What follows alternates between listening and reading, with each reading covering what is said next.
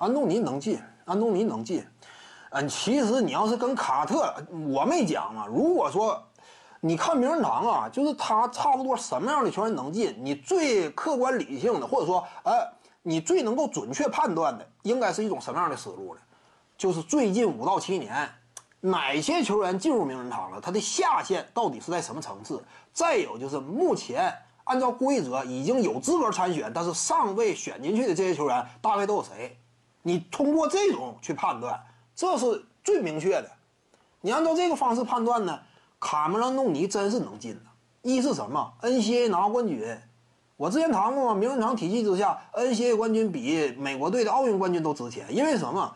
奥运冠军大概率得吗？你或者说其他的这国际比赛，美国队实力太强，但是 NCAA 呢群雄逐鹿，美国本土呢对于 NCAA 冠军也充分重视和认可。大学联赛，大学时期啊，你的层次与高度，安东尼之前就拿过。率领雪城大学嘛？为什么当年他的声势啊，甚至在某种程度上来讲都不太逊色于勒布朗詹姆斯呢？两人曾经被认为是绝代双骄嘛。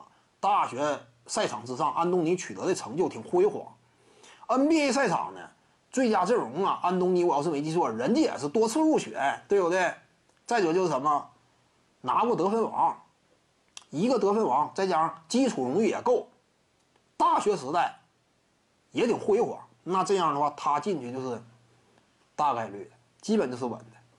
他其实资格来讲呢，不逊色于格兰特希尔，因为他有得分王嘛。总体来讲，格兰特希尔要是能进的话，卡梅隆·东尼进去这也问题不大，对不对？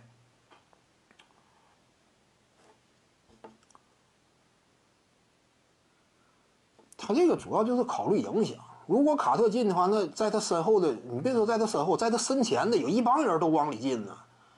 徐静宇的八堂表达课在喜马拉雅平台已经同步上线了，在专辑页面下您就可以找到它了。